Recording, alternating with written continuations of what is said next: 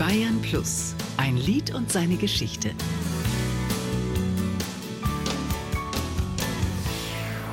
Hey Barbados, der Rum von Barbados. Gabi Baginski und der Rum von Barbados.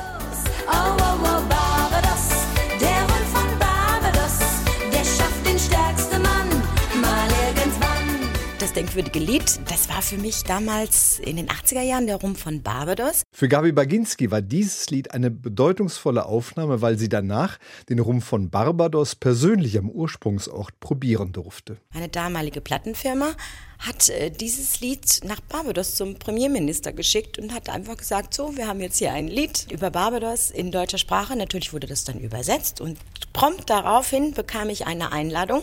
Also das klingt jetzt wie ein Märchen, aber ich habe wirklich eine Reise nach Barbados geschenkt bekommen und durfte dort dieses Lied singen. Die Sängerin mit dem fröhlichen Naturell wurde als Teenager für die Bühne entdeckt und hatte Mitte der 70er Jahre als Twen ihren Durchbruch geschafft.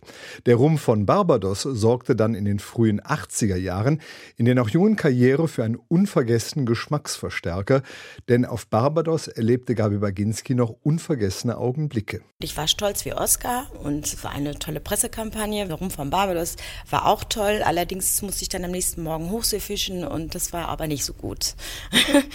aber das lag nicht am Rum, sondern das lag an den Wellen. Der Rum von Barbados geht übrigens zurück auf einen internationalen Hit, mit dem 1975 ein Sänger aus Mosambik erfolgreich war. Ich habe damals über 100.000 Schallplatten davon verkauft.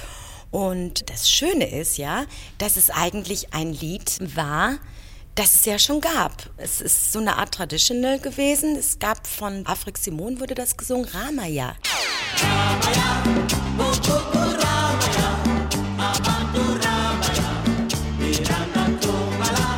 Aber es existierten keine Verse. So wurden diese Verse neu dazugemacht und so entstand eigentlich ein ganz neuer Titel.